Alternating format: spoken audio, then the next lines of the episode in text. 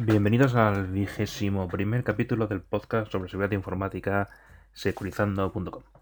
Soy André Badrover y hoy es viernes 19 de mayo de 2017.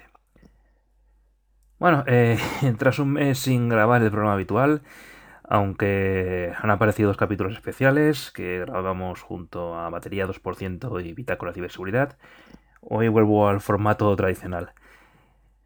Eh, hoy hablaré sobre qué son las redes DMZ y qué función tienen a nivel corporativo. Bueno, empezamos por la definición. Eh, bueno, en seguridad informática se definiría la red DMZ, que DMZ viene de las siglas de zona desmilitarizada, Demilitarized Zone. Eh, es una red perimetral donde se alojan los servicios que una corporación quiere que sean accesibles desde Internet.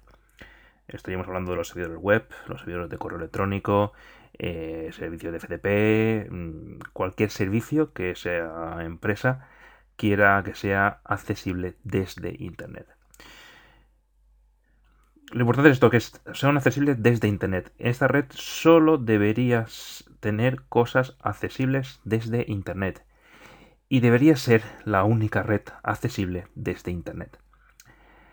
En un entorno ideal, teórico, eh, las redes internas, como pueden ser la de los usuarios, la de aplicaciones de intranet, la de monitorización de sistemas, pueden acceder a la DMZ, pero los equipos que están en la red DMZ no pueden a redes internas, solo podrían tener salida hacia Internet. Eh, una red DMZ no es una red externa conectada directamente a Internet. Es decir, eh, es una red privada de, que está detrás de un firewall a la que le enviamos todo el tráfico de las peticiones que vienen de Internet. Um, la red DMZ es una red donde se ubican los servidores, de que dan, dan servicio a los servicios, valga redundancia, que damos de cara al público. Es la cara visible de la empresa hacia los clientes o hacia el público general. Siendo así, eh, es lo que está visible desde Internet, es lo que es la cara al público. Eh, pues también es la que ven los usuarios malintencionados. Mm, todos los equipos que están ubicados en la red de MZ son accesibles desde Internet y por lo tanto, mm, tarde o temprano serán atacados. Esto es así. Eh, así pues, eh, las políticas de seguridad que la empresa aplica a, esta, a, los, a todos los servidores que están en esta red, todos los servidores, servicios, software y...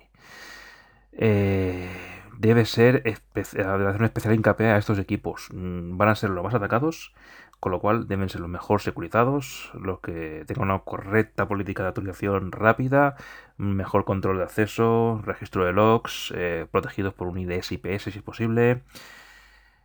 Eh, al ser los más atacados, hay que ser, deberían ser los mejor defendidos. Vale, eh, mención especial. vale, ya hemos dicho la definición. Las redes de no deben conectar con otras redes internas de la empresa. Hay una excepción las bases de datos.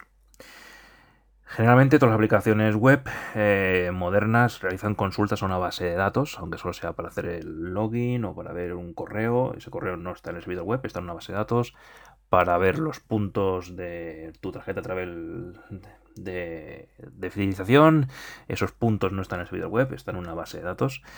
Eh, entonces, esa aplicación web conecta, ese servidor web eh, conectará a una base de datos. Es bastante habitual y es recomendable es crear una segunda red para esa base de datos que sí sea accesible desde la DMZ. Eh, así pues, esta red sí es, interna y es accesible desde la DMZ. Sería la excepción a la demás. Y esta red solo debería incluir las bases de datos. Y solo aquellas bases de datos utilizadas por alguna aplicación web. Eh, si tenemos alguna base de datos de la gente de recursos humanos o de facturación o de nóminas eh, que no son accesibles de internet, pues no la pondremos en esa red. Tendremos una segunda red de base de datos ¿vale? Aquí montamos las bases de datos que son necesarias para el funcionamiento de las aplicaciones web. Eh, entonces, bien, aunque la red de meseta tenga acceso a, la red de base de datos, debe estar correctamente securizada, normalmente con, con, un firewall. De manera que los frontales web, los servidores web de una aplicación accedan a la base de datos de esa aplicación única y exclusivamente en el puerto de base de datos y solo de su base de datos. Es decir, si en un CPD corporativo tenemos dos páginas web diferentes con dos bases de datos diferentes, el firewall que controla el acceso entre la DMZ y la red de backends de base de datos deberá permitir solo los flujos entre las parejas de servidores web con su base de datos, pero no, no mm, peticiones cruzadas ni accesos a otros puertos de, los, de otros servicios, como podría ser SSH o cualquier otro servicio. ¿Por qué creamos esta segunda red y no meterla directamente a la DMZ y ya está? Más fácil y sencillo. Bueno, pues precisamente esta segunda red es una segunda es una capa de protección más para la base de datos. Sabemos que en la red de DMZ tenemos todo lo, que está publicado en Internet. Sabemos que será atacada. Sabemos que es posible, incluso probable con el tiempo, que eh, un atacante pueda llegar a comprometer un equipo. Mm, pongamos, por ejemplo, que hay una vulnerabilidad en una aplicación web que permite la subida de una shell y que un atacante externo consiga tener una consola de un servidor bueno, pues ya estaría en un servidor dentro de la red de Bethesda. Y desde allí puede saltar o intentar saltar a otros servidores dentro de esa red, aunque no sean visibles directamente. Así pues, si ponemos la base de datos en la misma red de MZ, aunque no sea visible directamente desde Internet, eh, sí estarían comprometidas por el mero hecho de que un servidor web sí estuviese comprometido. Así pues, esta separación entre los frontales web y las bases de datos es una capa más de seguridad.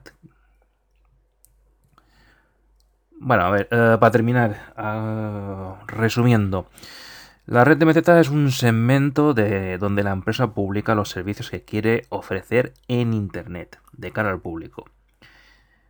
Debido a su exposición pública, precisamente será la red más atacada y por ello debe ser el segmento de red con los servidores, servicios, eh, software, hardware, todo con mm, cuidado con más esmero de la corporación.